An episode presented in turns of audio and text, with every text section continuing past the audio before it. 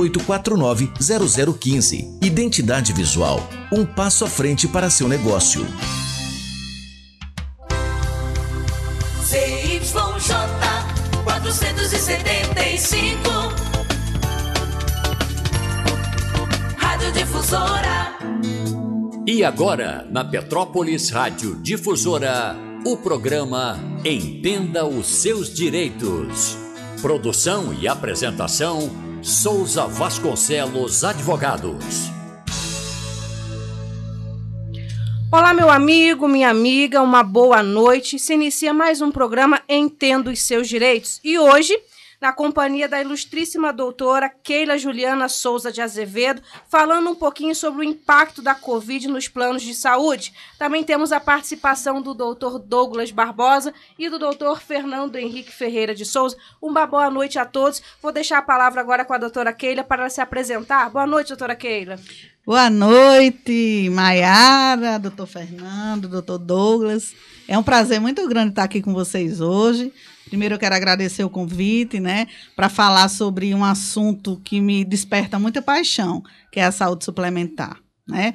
Hoje é, nós temos no Brasil 47 milhões de pessoas que são usuárias de planos de saúde. Então, é um número bem relevante e esse assunto da saúde suplementar é muito pouco difundido, muito pouco discutido. Então, é muito importante. Eu estou na saúde suplementar há 20 eu entrei em 98, né? A Lei dos Planos de Saúde foi publicada em 98, né? E nós estamos em 2021, são 23 anos trabalhando com isso.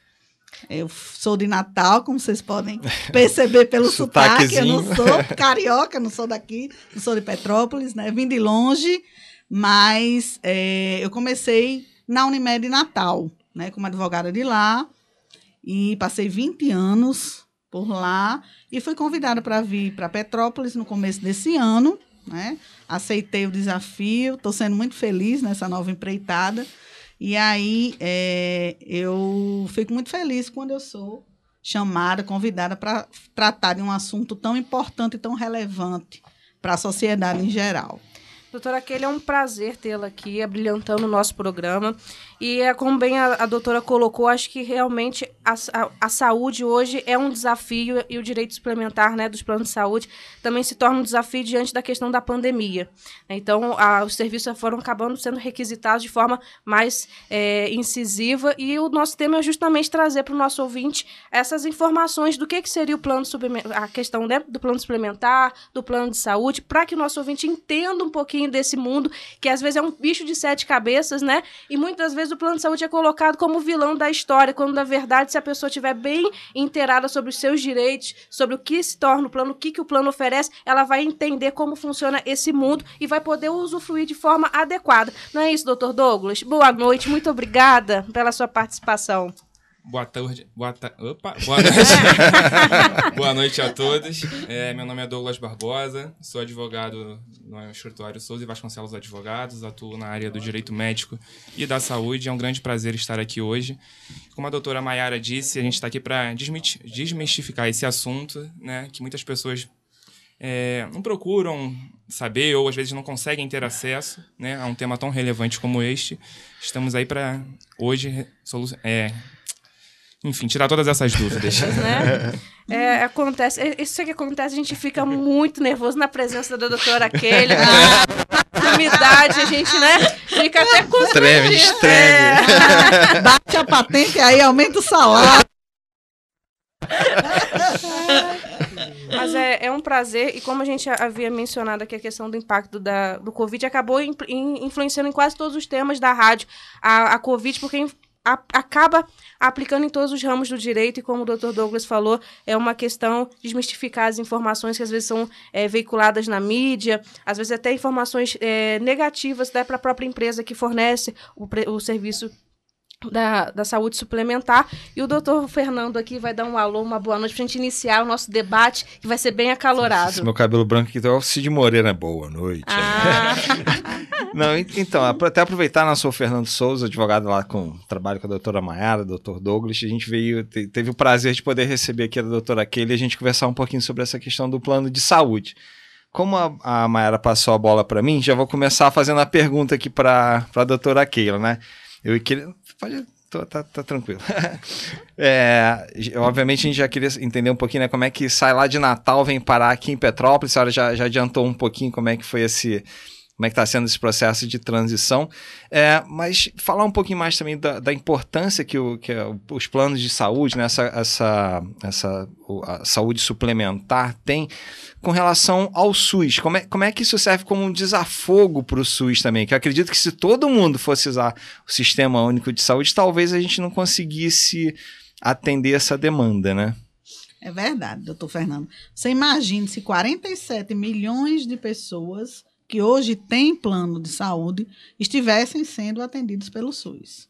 Né? O, o, seria o, já é o caos, né? Uhum. Hoje, sem essas 47 milhões de pessoas, nós já observamos uma, uma defasagem, uma, uma deficiência do Sistema Único de Saúde, né? De, que é, no papel, um dos melhores do mundo, né? Isso. Mas a gente vai para a prática, nós vemos, eu tenho pessoas ligadas a mim, assim, conhecidas, próximas, que sofrem, que penam no momento de necessitar de um atendimento, né?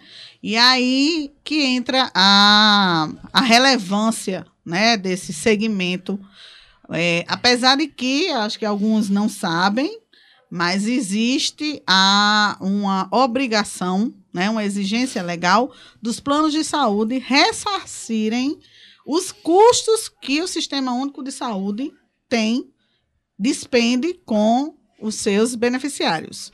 Como é que isso se dá? É, os planos de saúde são regulados por uma agência reguladora, né? É uma autarquia federal de regime especial, Agência Nacional de Saúde Suplementar, que está no mesmo nível, por exemplo, da, da ANEL, que é de energia elétrica, da Anatel, que é de telefonia, né? Da ANAC, né? Que é da uhum. aviação civil. E essa agência, ela regula, ela fiscaliza o setor de saúde suplementar, né? Que é uma concessão dada pelo governo, né? Para que a iniciativa privada atenda, é, preste saúde para. E o que é que acontece? A agência ela tem todos os dados dos beneficiários de planos de saúde. Então, as operadoras de planos de saúde, né? Que são que é o nome que se dá a quem opera plano de saúde. Existem vários segmentos, como cooperativa médica, né? A Unimed Petrópolis faz parte desse segmento de cooperativa. A, as seguradoras, né? A gente tem algumas seguradoras nesse ramo. A medicina de grupo, que aí é a Mio, é a Pivida, são alguns outros. É, é, o que não se enquadra nas outras coisas são medicina de grupo. E essas, essas operadoras elas têm a obrigatoriedade de fornecer os dados dos seus clientes para a Agência Nacional de Saúde Suplementar. E o que é que acontece? Quando, por exemplo, Maiara, que digamos, sei lá, tem Unimed Petrópolis, é atendida pelo SUS. Por uma escolha dela, por opção dela. Não, eu ou sei lá, por, porque necessitou naquele momento e o lugar, o, que estava mais, mais, próximo, era... era... uma UPA, né? Ela teve uma, uma situação de urgência e foi atendida. Ou um acidente. Passou mal, levaram Passou ela para a UPA. Acontece muito com traumas, né? Acidente Por exemplo, lá carro. em Natal, a pessoa sofreu um acidente de carro. Tem um hospital público de referência, que é o Valfredo Gugel. Todo mundo que sofre acidente vai não lá. vai para o hospital privado. Normalmente vai para o Valfredo Gugel. E aí, quando o Sistema Único de Saúde presta esse atendimento, a ANS cruza certo? A informação que a doutora Maiara é beneficiária do plano de saúde, foi atendida pelo SUS. E aí há uma cobrança do Sistema Único de Saúde. Aliás, a ANS ela faz a cobrança diretamente às operadoras de planos de saúde. E aí o que acontece? A tabela que se cobra não é a mesma que se cobra do SUS. Quer dizer, o, o Hospital Valfredo Gugel, por exemplo, né, essa hipótese, ela, ela recebe do SUS 50 mil por aquele atendimento que ela prestou à Nayara. Mas ela não vai cobrar, a INS não cobra da operadora, por exemplo, um Med Petrópolis, se for de, de Maiara, os mesmos 50 mil que o SUS despendeu com ela, não. Cobra uma vez e meia a tabela. Então, Valfredo Gugel recebe por Maiara do SUS 50 mil, mas a Unimed Petrópolis vai pagar. Uma vez e meia. Não é ressarcimento, uhum. é 75 mil, que é uma vez e meia a tabela. né? Eu não sou boa de número, não sou de humanas, mas eu creio que seja esse, esse o cálculo da minha cabeça. E aí isso encarece essa prestação, né? Então, é, quando você diz, ah, qual é o impacto que esses beneficiários teriam se fossem para o SUS? Com essa pandemia, acho que esse impacto é incalculável. Né? Só o Hospital Unimed Petrópolis atendeu, testou 3.500 pessoas né, de Covid. Então, é muita gente testada.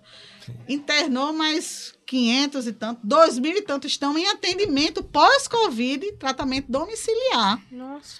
Vocês imaginam. A, a- o Hospital da Unimed, Petrópolis, atendeu beneficiário porque não tinha é, leito público. E aí, essa paciente obteve uma liminar judicial para ser internada no hospital da Unimed. Exatamente. Não tem é- relação é isso que eu queria perguntar para a senhora. Que a gente tava Senhora, falando. não. É, Fernanda, é, eu é sei. praxe, é, é, é, a não pra- é a idade praxe. para ser chamada de senhora. É a- é a- eu, eu tenho. É a praxe radialística. então vamos lá, Keila. É que cê- cê- a gente estava falando do exemplo inverso, né? O Fernando, que tem plano de saúde, por um motivo qualquer, um acidente, eu sou atendido no, no SUS. Uhum. Então o plano é obrigado a ressarcir o SUS uma vez e meia o valor da Isso. despesa que eu tive lá no, no SUS, né? Que, né, que a, a- hoje aquele hospital público teve que gastar comigo. Aí nessa situação que a gente inverte, a pessoa não tem plano de saúde, aí para um momento de pandemia qualquer, onde não se tem leito para atender, e essa pessoa acaba sendo direcionada através de uma medida judicial, etc., para vamos usar a Unimed então aqui como, como exemplo, como, como você estava falando. Também tem a, a, a Unimed pode se ressarcir com o SUS, é uma vez e meia também esse valor. Não, você tá querendo demais, né, Fernanda? E o pior não é, e- e eu acho até assim que é injusta a cobrança de um lado para o outro, como seria da Unimed em relação ao SUS. Ah, bastava que eles pagassem voluntariamente. Mas o trabalho, que você sabe quanto deu essa conta? Não. Mais de 400 mil reais. Nossa. Essa internação. Ah, essa que você Essa citou agora. pessoa. Nossa que era que, que foi obrigado nós aliás nós o hospital Unimed foi obrigado a recebê-lo teve a conta deu 408 mil reais e foi difícil receber esse dinheiro Mas consegue receber do SUS? bem sete meses depois conseguiu mas porque houve um, um bloqueio judicial da conta do município e do estado É preciso judicializar para conseguir receber. Não, na- no nos próprios autos, Aham. onde houve essa decisão Ah, liminar para internar, eh, consegue assim. A gente lutou muito. Foi uma Sim. luta árdua, né? Quer dizer, para cobrar o SUS, cobrar o plano de saúde é rapidinho. Se não, se não pagar, é dívida ativa, é, todo tipo de impedimento, de dificuldade para aquela operadora atuar. Houve uma discussão muito grande na época em que a lei saiu sobre a constitucionalidade desta cobrança, Aham. né? Mas, no final das contas, o Supremo entendeu que é, sim, constitucional. Ainda há uma discussão sobre a tabela, se é, se, se é devido realmente essa cobrança de uma vez e meia, e, e existem as mais variadas decisões. Mas uma penalidade, na verdade, né? Você cobrar É, uma vez e meia é, o, é. o valor. né? E assim, a, a princípio, qual era a justificativa para haver essa, essa cobrança? Havia muita fraude. Então, às vezes, na área que é beneficiária de plano de saúde, nunca foi atendida, por exemplo, em Chapada Diamantina, e houve a cobrança. Aí as operadoras elas identificavam, não, entravam em contato com a Naera, né? Eu disse, não, nunca saí nem aqui de Petrópolis, como é que estou sendo cobrado por um atendimento em Chapada Diamantina? E, mas é, até que a operadora consiga provar que não era Nayara, Vai ter que pagar. é, tenta entrar em contato, não consegue, porque eles aceitam. Se tiver uma declaração Nayara dizendo que não foi atendido. Então, existe todo um processo até que se chegue ao valor final, né? A, a realmente a exigibilidade daquela cobrança. Entendi. A operadora pode impugnar, pode recorrer, mas assim, eu vou dar uma, um chute, assim, mais ou menos aproximado.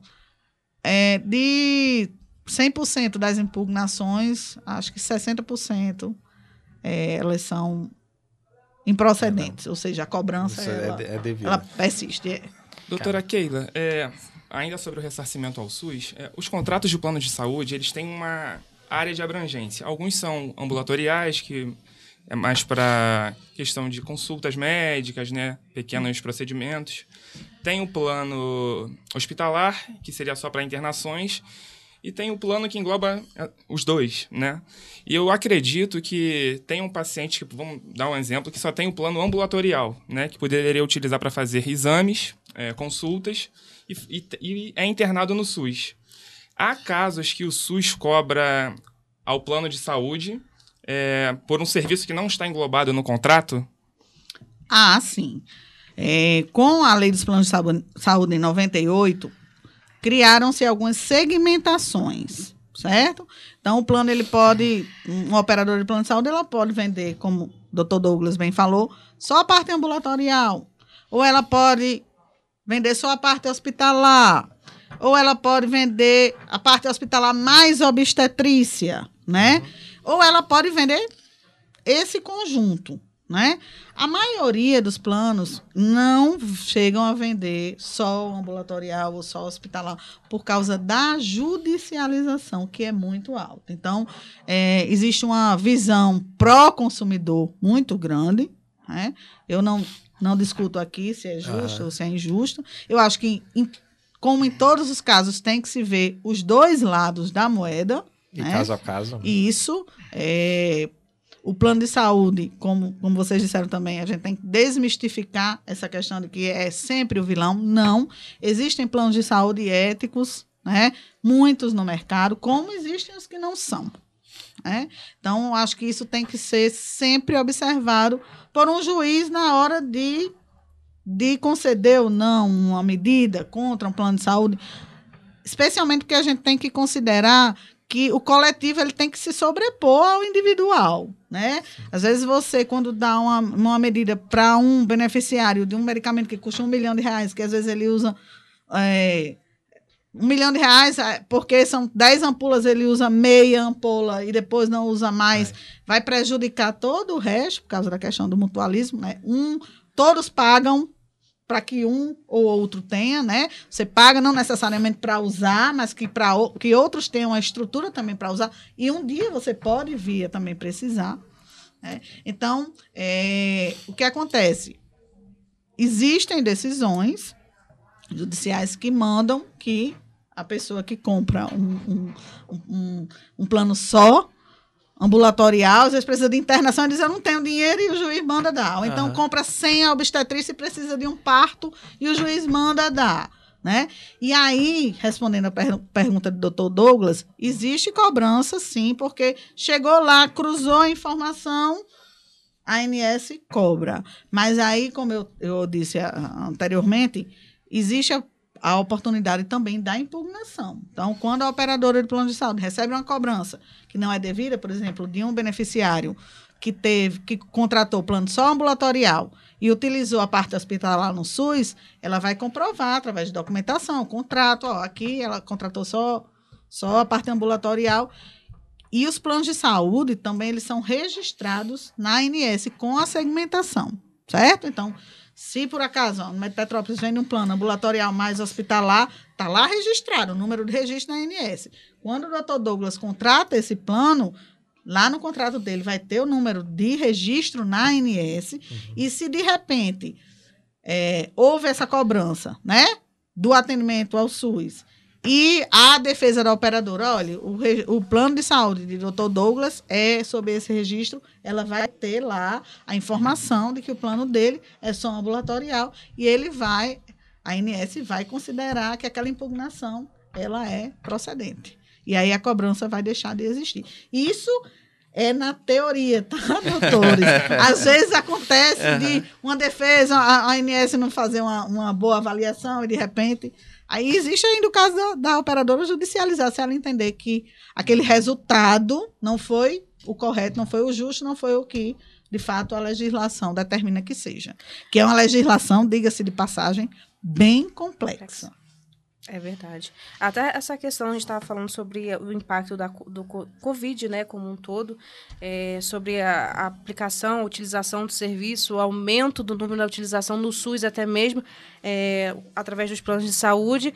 É, fica até difícil para o próprio plano, às vezes, dar um suporte para os seus clientes, né, vamos colocar assim, o consumidor, e ter que abarcar também uma demanda do SUS, né? Então, para você gerenciar, às vezes vem uma decisão liminar, você tem que cumprir e não tem leito, aí como é que faz, doutora? Como que é, passa essa parte administrativa aí, que deve ser uma loucura? Isso.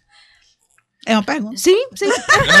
Não, não, só, só, pra, só pra ilustrar isso que a Mayara tava falando, foi até uma vez engraçado. Engraçado não, mas é uma, uma situação que de fato aconteceu. Era uma questão dessa de internação de, de UTI, foi, foi antes da, Da da pandemia, pandemia. Não tinha leito para UTI. Ah, só que a pessoa precisando entrou com uma, com a ação e o juiz determinou, ó, tem que internar na UTI. né, é, aí o pessoal falando, ligaram lá pro diretor, ó, tem que internar o diretor, então me dá o telefone. Eu falei, tá, vou internar. Quem que você quer que eu tire então da, do leito aqui? Porque se está mandando internar, eu não tenho leito. Onde é que eu vou colocar a pessoa que eu vou ter que tirar para mandar para outro lugar? E aí, como, como, como é que se fecha essa conta? Conta, né? né? É Não, tá, não difícil. tá batendo. Porque justamente a gente fala das, das liminares, normalmente o juiz, por cautela, ele já determina, aplica, já dispõe uma multa caso ha- haja o descumprimento, só que chega numa situação que a própria operadora fala, eu não sei como que eu vou fazer para atender essa demanda que o judiciário está me trazendo. Embora entenda legítimo por conta do direito à vida, né? A, man- a manutenção da saúde, mas o que, que eu vou fazer? Às vezes é fisicamente impossível, de você né? cumprir o É negócio. Porque você já oferece, você já comercializa o plano de acordo com a, a, a estrutura que você pode oferecer.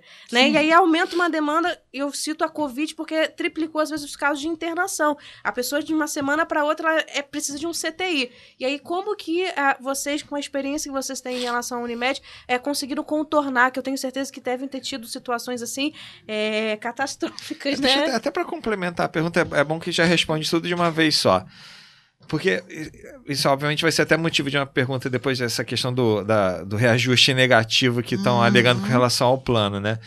Porque a gente teve essa questão do, do Covid, que teve um aumento muito grande de internação por causa da Covid. Mas, por outro lado, a gente teve uma diminuição dos, dos eh, procedimentos eletivos, né, das consultas ambu- ambulatoriais. Aí, aí o complemento da pergunta é essa: como é que se fechou essa conta para os hospitais, para as, as operadoras? Bem, ainda não se fechou, né? Aham. Não se fechou, a gente ainda tem um. Ainda seguraram, aumentos, ainda seguraram os aumentos né, do, do ano passado. Né? A, a caminhada ainda é longa. Por quê? É, aqui em Petrópolis, a Unimed, ela abriu um setor específico para a Covid. Ela ampliou o número de leitos, né? Com alguns reservados especificamente para é, os doentes de Aham. Covid, até pela necessidade de se fazer uma, né, um afastamento, uma, Aham. pro- uma proteção, a segurança dos demais, né? E também fez uma, uma tenda Covid, que é um, também um pronto-socorro específico para os doentes Lá de no Covid. São Lucas, isso. É, que hoje Aham. não é mais São é o Hospital Não, ah, Unimed. Desculpa. É, ma- eu- quando eu cheguei aqui já não era. Já não era. Lucas, é, já não era. Mas já foi, né? As é, que, é- que eu conheço aqui como Hospital São Lucas, da É que o Unimed. Fernando é velho, sabe? É, Então, os é cabelos, assim, cabelos, os cabelos brancos aqui não deixam mentir, né? Mas eu entendi. Eu entendi isso que vale, né? Enfim, é, então foi uma luta muito. Até os, os, os médicos, os profissionais de saúde, eles se teve que contratar mais, né? Se teve que, hoje em dia, até gratificar essas pessoas que, que têm, têm prestado um serviço além, às vezes, das forças deles, né? Um serviço diferenciado. Mas com relação a despesas, existe muita, existe muita lenda a respeito dessa história de que, ah, mas os, os, os atendimentos diminuíram muito. A princípio, sim. Por quê? Porque as pessoas começaram a ter medo de procurar um Aham. hospital, um pronto-socorro, às vezes sentar alguma coisa, se automedicava e tal. E realmente, nos, no primeiro ano, os primeiros meses de pandemia, essa utilização, ela diminuiu bas- bastante. Diminuiu de um lado, aumentou de outro, né? E aí a ANS ela veio acompanhando e ela periodicamente, acho que mensalmente, ela começou a divulgar alguns boletins, de acompanhamento da sinistralidade. A sinistralidade, para quem não sabe, é a relação de, de despesa e receita de um plano. Né? Então, é, a utilização versus o que é utilizado e versus o que é recebido. né? Então, a sinistralidade baixou, de fato, mas é, a ANS, a princípio, inclusive, ela permitiu que as operadoras é, suspendessem a- os, os atendimentos eletivos, né? Que, para quem não sabe, são aqueles atendimentos que não são decorrentes de urgência, de um caso de urgência ou emergência, mas logo depois voltou. Os- existem prazos máximos de atendimento, também para quem não sabe, por exemplo, se você precisa de um atendimento com clínico geral, um ginecologista, um pediatra, não, a operadora ela tem, se você não consegue marcar uma consulta com um desses especialistas, ela tem um prazo para conseguir um para você, né? Então, digamos que Fernando vai levar o filho, que é criança, um pediatra, e não consegue marcar com o pediatra do plano, ele, ele liga para o plano, o plano tem sete dias úteis para marcar essa consulta. Não necessariamente naquele profissional que Fernando quer, mas em um desta especialidade, isso é, é, faz parte de uma resolução Aham. normativa da ANS. E aí, assim, a, ANS estendeu alguns desses prazos, porque, por exemplo, com pediatra, com ginecologista, clínico geral são sete dias, com outras especialidades, 14 dias úteis. Para autorizar um, um procedimento de alta complexidade, são 21 dias úteis. Até. Então, a ANS ela estabelece prazos máximos, porque, a princípio, algumas operadoras de plano de saúde, você fazia uma solicitação e não tinha resposta, passava 30 dias para receber. Então, ela estabeleceu esses prazos máximos de atendimento e durante a pandemia, no início, ela estendeu, ela dobrou esses prazos e permitiu que as operadoras ficassem. é, fossem au- autorizou que as operadoras não fossem obrigadas a autorizar os procedimentos eletivos Uhum. Mas, assim, com, com algumas exceções. Por exemplo, o caso de oncologia, Sim. acompanhamento, isso os operadores têm. Então, isso freou um pouco a, a utilização. E aí, a inadimplência não aumentou, né? Surpreendentemente. Acho que o pessoal tava com medo, né? Vai que É, eu pego Covid mas, e assim, preciso como usar muita o gente plano. ficou sem, É. sem emprego, ficou afastado, com redução de salário. Na- a- a- assim, a- se esperava que houvesse uma inadimplência que não veio a princípio, não veio. É por isso que houve a suspensão de reajuste durante o período no ano passado. Uhum. De setembro a dezembro, os reajustes foram suspensos, é, não foram aplicados, e os que já tinham sido aplicados foram suspensos, e depois eles foram recompostos. Né? Mas voltando à questão da, da utilização, é, as pessoas passaram, pararam de utilizar, mas isso tudo ficou represado. Uhum. Por quê? Porque, por exemplo, os profissionais médicos que passaram um tempo sem fazer cirurgia ficaram sem sustento. E aí, quando isso passou, queriam compensar. E vão querer compensar Pensar. isso no futuro.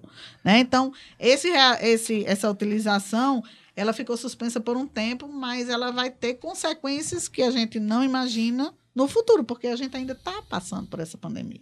Né? É. Vai, volta, vai, volta. A segunda onda, primeira onda, segunda onda, terceira onda. E aí, até que, que as vacinas estejam completamente, né? Já, já tenha atingido um número Grande da população. grande da população, a gente vai continuar convivendo com isso.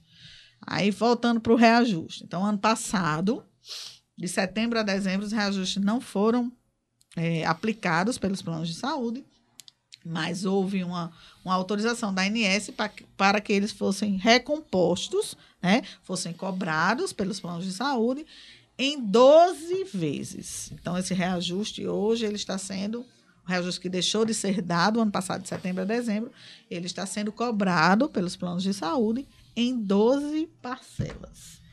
né? E, e agora, né, eu não sei se, se eu já posso entrar nessa questão do reajuste Pode, por negativo, já favor, está dentro da favor. sua pergunta. É, de uma forma inédita no país, desde que a ANS surgiu em 2001, os reajustes foram aplicados de forma negativa. O que é isso? quem tem, isso é muito importante que fique esclarecido. Não é para todo mundo que tem plano de saúde, tá? Uhum.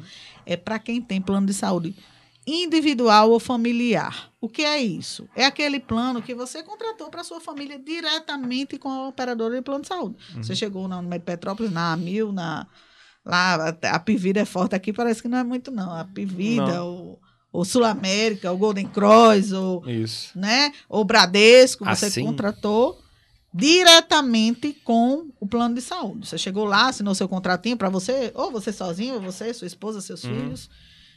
E para esses contratos eh, individuais ou familiares que foram assinados, foram firmados a partir de janeiro de 99, que são os chamados planos de saúde regulamentados. Uhum. Ou seja, eles, ou seja, eles estão em acordo com a Lei 9656, certo? Já estão sob a égide dela.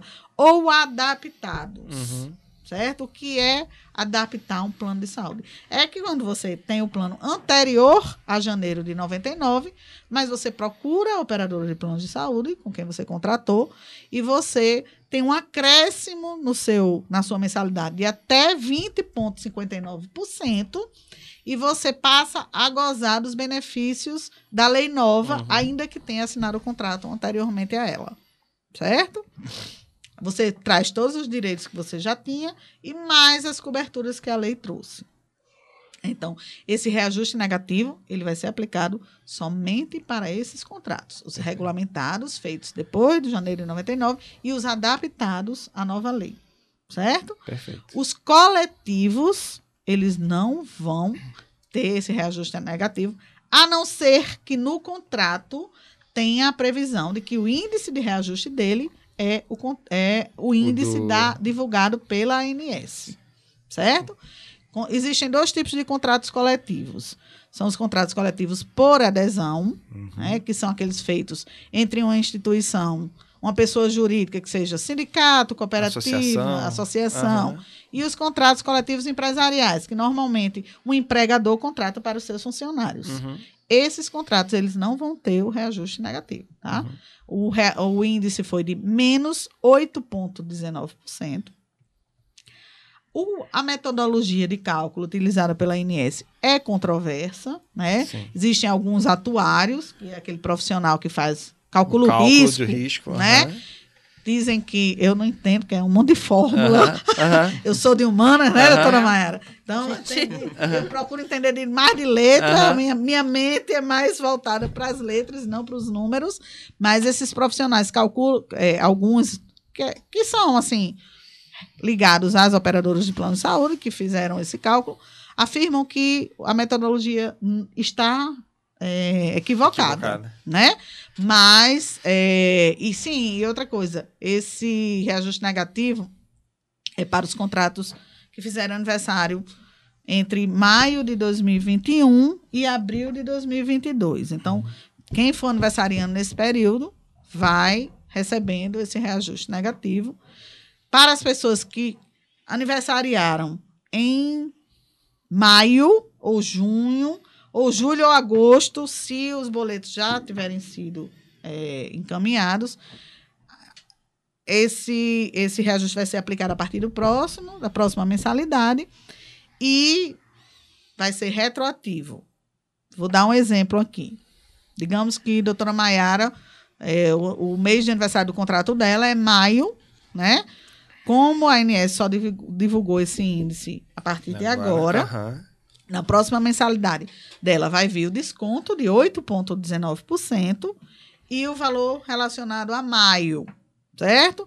No próximo mês, continua com o desconto, mais o de junho. No outro, o do mês, mais o de julho, até que se complete os meses, o intervalo entre a- o aniversário e a divulgação do índice da ANS. Né? Outra coisa que é, é importante também deixar claro é que não vai haver é, a incidência sobre a recomposição do ano passado, né? Sim, Acho que algumas pessoas vão ficar com, um pouco confusas com relação a isso, porque tiveram é, vai vir na mensalidade dela. Aquela recomposição do ano Reajuste, passado, ela vai achar recomposição, que diminui. os 8,19, o desconto, é para incidir sobre aquele Tudo. valor ali, mas não é porque Aham. é relacionado ao ano passado. Aí, assim, qual foi a justificativa da ANS? Disse assim, não, o ano passado houve isso, houve a diminuição da, da sinistralidade, então vai ser negativo. Só que como essa utilização está represada, o ano, o ano que vem o que é que vai acontecer? O reajuste vai ter que ser muito mais Ah. alto. Aí o que vai acontecer também? Algumas pessoas não vão ter condição de pagar. É. Né? Um reajuste muito alto. Aí o operador de plano de saúde vai dar o negativo, mas não vai conseguir repor né, esse prejuízo no futuro. É um, é um tema assim um Ainda- pouco... Eu tava pensando aqui, ainda bem que a gente é de humanas e não de, de exatas. De Fazer essa conta, como é, que- como é que você vai É. fazer? Eu tava vendo uma, uma- a reportagem até falando sobre essa questão do, do reajuste negativo, né? Uma deflação aí no- nos planos de saúde. Que no período anterior, justamente, a, a essa deflação, eu não sei se foi exatamente durante o período de pandemia ou, ou- ou estendendo um pouquinho a mais antes, que tiveram, não sei, sei lá, 124 planos de saúde é, com pedido de recuperação ou com problemas na ANS, etc., porque já não estavam com, com, com as finanças em dia. Aí você teve a questão de pandemia e agora ainda vem essa questão da, da deflação. É, esse é só um, só um parênteses. Mas já, você, a, a Unimed que já começou a ter é, dor de cabeça com, esse, com esses reajustes com, com os consumidores, de não entender boleta e procurar PROCON, procurar ANS, fazer denúncia, por- porque a- a- é o que a gente é, vê o que acontece com muita frequência. Né? É, é, a gente ainda não começou porque ainda não começou a cobrar, né? Por exemplo, a Unimed começar- Petrópolis Aham. ainda não começou a cobrar, os boletos de agosto já tinham sido emitidos, então só se vai fazer essa cobrança a partir de setembro. Aham. Mas é uma coisa impressionante, porque é, a forma que a ANS tem de, de denúncia contra os planos de saúde é através de NIPs. Aham. NIPs são notificações de interme- intermediação preliminar. O que é que é isso? A ANS dá uma oportunidade, antes de abrir um processo administrativo e multar um operador de plano de saúde, ela dá a oportunidade que esse plano de saúde ele resolva a questão com o beneficiário. Então, ela recebe uma denúncia, ela dá um prazo de 10 dias úteis para que a operadora responda. E, se for relacionar a alguma questão assistencial, se a operadora resolver em cinco dias úteis, eles inativam, eles arquivam aquela, Aham. aquela denúncia e não vira multa, não vira um processo administrativo. Quando não se trata de questão assistencial, se trata de uma discussão, por exemplo, de reajuste, ela dá 10 dias úteis para que a operadora resolva e Uhum. e, e responda, né? E aí, quando sai a publicação do índice de reajuste, essas NIPs assim pipocam. Ah, imagino. Pipocam porque as pessoas não conseguem compreender. A, a gente que, que, né? A gente é de humanas. Para a gente, às vezes, é difícil, que a gente tem um- uma certa vivência no direito, né? Sim. Até na área e tal. Imagine para as pessoas que não têm. Eu, pelo menos, de família e amigos, meu celular fica lotado de mensagem. Olha, recebi meu boleto, tá errado, não sei o que e tal. Aí eu vou, não, manda para mim, eu vou olhar, e às vezes está correto sabe? Às vezes a pessoa diz assim: ah, eu tenho 60 anos, tenho 65 anos, tô pagando dois mil reais de mensalidade, a minha vizinha paga mil. Aí eu, tá, mande todas, às vezes eu digo, Vamos alguma, alguma pessoa amiga, mande seu contrato e todos os, os- o- as suas mensalidades. Peça um demonstrativo financeiro, um operador, que eu vou pegando os reajustes da INS, vou aplicando até chegar. Às vezes está corretíssimo, a pessoa não se conforma. Aham. A operadora, ela cumpre a legislação. E voltando aí que você disse, é, é difícil, como é que as operadoras estão? As operadoras de plano de saúde pequenas, primeiro, eram, eu acho que a princípio eram duas mil operadoras, ficaram 700. Porque a legislação, ela exige das operadoras de planos de saúde um lastro financeiro, Sim. né? umas garantias financeiras, que são aplicações é, tem que e essa aplicação é crescente. Ela tem que guardar dinheiro, muito dinheiro, e não é fácil. Se- Muitas seria o, fu- não aquele- esse fundo mutual, não? Não, não.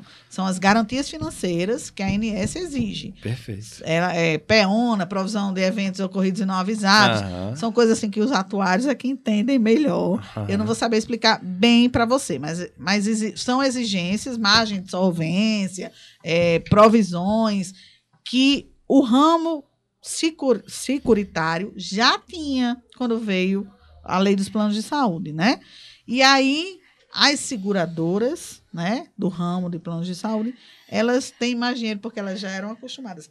As, os- as demais, elas tiveram que se adaptar a um sistema que se não tiver lastro, assim, não tiver um, um número de beneficiários adimplente, é difícil permanecer no mercado. Não é fácil, não. Então, muitas não vão escapar, não. A, perda de receita vai ser muito grande e algumas não vão conseguir se sustentar. E aí, quando uma operadora de planos de saúde fecha, é ou é obrigada a fechar, né, entrar em liquidação ju- extrajudicial, quem perde são os beneficiários Sim. né? Porque às vezes um plano de saúde tem uma carteira de idosos alta que nenhuma outra vai querer, não. Essas pessoas vão para o SUS. É. E aí, o SUS vai ter condição de, Absorver esse de absorver esse contingente? É. Não vai. E até uma questão interessante que a doutora Keila pontuou, que às vezes a pessoa acha, ah, a, a operadora é obrigada a me aceitar como cliente. Não é Não necessariamente. necessariamente. Existe a portabilidade, já que você entrou nesse assunto, é bom a gente falar também sobre isso. Do jeito que você tem é, a possibilidade de fazer a portabilidade de um número de celular, né? Uhum. Você sai de uma operadora uma- de telefonia para uma outra e você pode levar o seu número antigo, você também, isso também é regulamentado na área da saúde suplementar. Às vezes você tem um plano de saúde e você pode sair dele para um outro, de uma outra operadora e levar todas as carências que você cumpriu e tal. Mas existem requisitos que às vezes você não atende. Uhum. Por exemplo, os beneficiários de planos anteriores à lei, né? Que fizeram um plano antes de janeiro de 99, eles não têm direito a isso.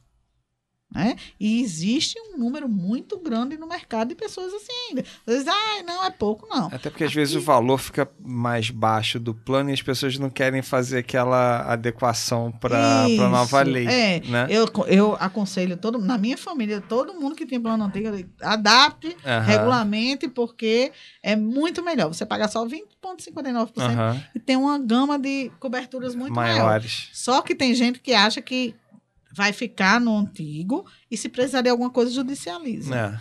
Às vezes você está passando por uma situação assim de saúde complicada, delicada, e é mais um estresse, Sim. né? Então vale a pena você Procurar advogado, não entrar com precisar. ação. Isso, isso, isso. E a gente sabe que advogado não é barato, né, doutor Fernando? Os bons, pelo menos, não. Complica, né? Até porque a gente estava até conversando uma, uma questão, eu conversando com o Fernando, justamente que tem muitas ações que elas são inócuas. que- Uma ação que realmente não tem fundamento. O advogado acha, ah, teve o reajuste, não faz a- o deverzinho de casa, de, de aprender um pouquinho sobre essa questão né, do mundo da, do- da saúde suplementar e acaba so- a, assoberbando o judiciário com ações que não vão dar resultado nenhum para o cliente dele. Porque, como a senhora bem pontuou, né, que você pontuou, é, aplicou corretamente o reajuste, né? Então, esses detalhes, assim, é muito interessante pra gente esclarecer o nosso ouvinte, porque as pessoas acham, não, eu sou consumidor, eu posso tudo. Na verdade, você tem que se adequar à legislação que regulamenta a sua situação, né? A sua contratação, o plano, a época que você contratou o plano, a adequação que você Sim. fez. Essa questão da mistificação, acho que ficou bem clara no nosso debate de hoje, né? no nosso bate-papo, para que as pessoas que nos ouvem tenham também essa ciência de que, antes de você exigir o seu direito, o nosso programa tem essa visão, você tem que aprender e entender o seu direito para poder pleitear, né? E respeitar os seus deveres Com também. toda certeza. Maera, tô vendo que você já tá. O Douglas tá nervoso aqui, que ele quer pe- perguntar alguma coisa pra Keila aqui antes de terminar o programa. A Keila tava comigo assim, cara, o que, que a gente vai falar uma hora lá no programa? Keila, fica tranquilo, passa voando. Já, já, já termina, já tá terminando. É, Voou, viu só? Como a doutora Keila disse, essa questão do reajuste negativo é inédito, né? O primeiro reajuste negativo que a gente tem aqui na história é da ANS. E isso vem sido muito discutido no mundo jurídico, né? E uma discussão que está se iniciando é a questão da legalidade da redução desse valor, né? Porque, em razão até do princípio da legalidade, né, a administração pública, todos os atos da administração pública têm que ser pautado no que está previsto em lei. E no nosso ordenamento jurídico não tem nada expresso falando que o reajuste poderia ser negativo, né? E eu queria saber qual é a opinião da doutora sobre esse posicionamento. Em dois minutos. É, a gente até teve uma reunião do comitê jurídico do sistema Tá. Ah, Só a gente tá controlando o tempo aqui, mas Tá dá pra dar tempo. do sistema. Isso é uma, uma, uma, uma, resposta que valeria. assim, É, um- pro- Pegaria pra Maldade deixar pro final. Em direito, dois mais dois, Nem sempre raramente são são quatro. Aham, quatro. né? verdade. E aí está se discutindo justamente isso. A administração pública ela não, não pode só fazer o que não é proibido. Ela só pode fazer o que é permitido em lei. Né? Mas assim, existem de- decisões do Supremo de que o reajuste negativo ele é, é devido, é, é possível. Né? E aí são muitas as teses jurídicas que estão sendo debatidas, discutidas, e também assim é complicado você litigar contra a INS. A operadora de plano de saúde que litiga contra a INS, ela, ela fica um pouco mal vista, às vezes. Eu gostei Sim. de um pouco mal. É. então, assim, se não houver uma mobilização né, de todos os segmentos da saúde suplementar, tanto a medicina de grupo, como o cooperativismo médico, como as seguradoras, que têm instituições, a Unimed do Brasil abarca as cooperativas médicas, abrange medicina de grupo, Fena Saúde e as seguradoras. Se não houver um alinhamento entre todos, quem for e que não conseguir vai se dar mal. Até mesmo porque, digamos que a, a Abrange decide que não vai ajuizar a ação contra a ANS pelo reajuste negativo e as Unimedes fazem isso, esses beneficiários certamente vão migrar Pra outra. para outra. Aham. Então, a questão ela vai muito mais além da discussão Legalista, tese né? juri- Aham. Jurídica, né? Ela tem que ter toda uma visão estratégica que ainda está sendo analisada e a gente não sabe se, se esse vai ser o caminho, né? Ou se a gente vai ter que segurar mais para para compensar. Segurar mais que eu digo assim, é não na cobertura assistencial, mas em outros, outras questões que se pode é, economizar Questão comercial mesmo. comercial mesmo, para de repente compensar essa perda de receita. Né? Isso é uma coisa muito nova. Esse reajuste foi divulgado há muito pouco tempo, né? coisa de acho que 10 7 de dias. julho, salvo engano. É, Ah, então tem de 10, 10, 15 dias. E aí ainda estamos vendo, mas a gente vai cumprir o que a resolução, pelo menos a Unimed Petrópolis, decidiu que vai cumprir por enquanto. Por enquanto, pelo menos não tem uma outra, um outro direcionamento, vai cumprir o que a legislação manda, inclusive está até encaminhando um ofício ao PROCON esclarecendo, né, como é isso, com perguntas e respostas, para que as pessoas que procurarem, os consumidores procurarem, já serem né, dire- é, é, esclarecidos sobre essa questão que é tão complexa e gera tantos, tantas dúvidas. A doutora Kelly, infelizmente nosso programa chegou ao fim. Como bem você pontuou, teremos uma outra oportunidade para discutir, porque o tema é longo. É, assunto acho que Ela não, não vai faltou, faltar né? e realmente a sua presença aqui é um, foi um prazer para todos nós, para a Rádio Difusora, só acrescentou ao nosso ouvinte informações úteis e mais uma vez queria agradecer também a participação do Fernando, do doutor Douglas Barbosa e encerrar o nosso programa que já está no fiozinho, né? Já estou aqui já tá na- pontuando o término e deixar um forte abraço para os nossos ouvintes. Doutora Keira, muito obrigada, viu? Vou deixar um tempinho para a senhora se despedir dos nossos ouvintes. Depois esse, esse episódio vai estar no podcast também, para quem quiser reprisar, querer ouvir novamente, né? Essa, as informações eu acho que é bem, bem útil. Deixar o tempo para a senhora. Senhora, não. Não, né? você, Tá certo. você. Eu que agradeço, né? É, é- é como o Fernando disse, foi pouco tempo, uma Passa hora é muito, muito tempo. Não, a gente ainda tem assunto para discutir muito, mu- muita coisa, coisa interessante para os ouvintes, né? Acho que a população aqui é grande, que tem plano de saúde, né? Então, eu estou à disposição e virei outras vezes se receber o convite. Já, já, já Será está muito bem-vindo. Já está convidado então, hein? Douglas, dá um tchau pro pessoal aí que agora a gente tá. Vem a hora do Brasil aí. Boa noite a todos que nos ouviram.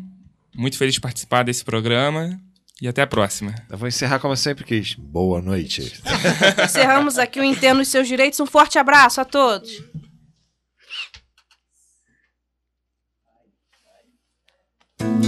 Este foi o programa Entenda os Seus Direitos. Produção e apresentação Souza Vasconcelos Advogados.